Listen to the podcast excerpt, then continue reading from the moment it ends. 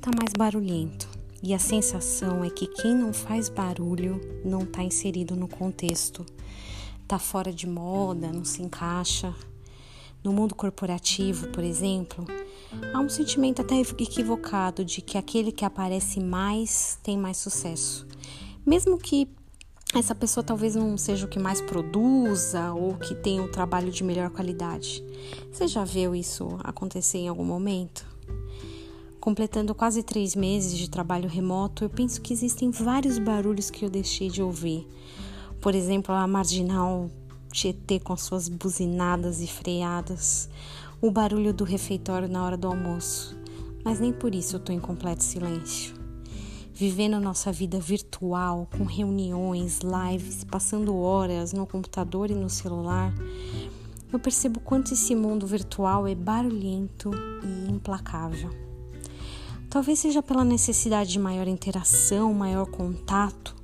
Todo mundo quer fazer mais reunião, quer fazer mais chamada, quer dar mais opiniões.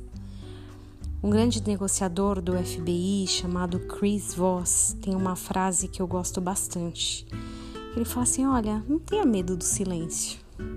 Quantas vezes achamos que aquele que fala mais é o que ganha, é o mais influente, é o melhor?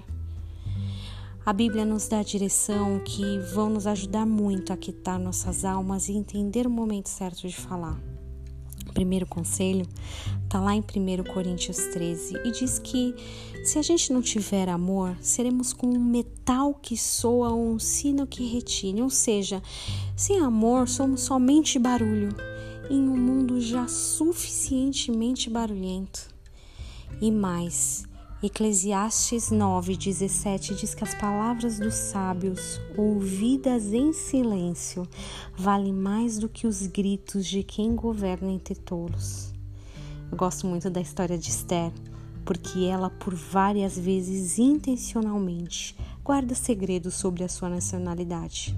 A Bíblia fala que o seu tio a instruiu e ela realmente não, não revela mais do que pode revelar. A hora, porém, que Esther abre a boca, ela está apta a acabar com um plano diabólico de destruição de seu povo. E ainda o algoz é morto pelas atrocidades que sua boca proferiu.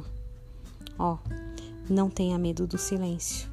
Que o Espírito Santo de Deus te direcione nesse dia, em nome de Jesus.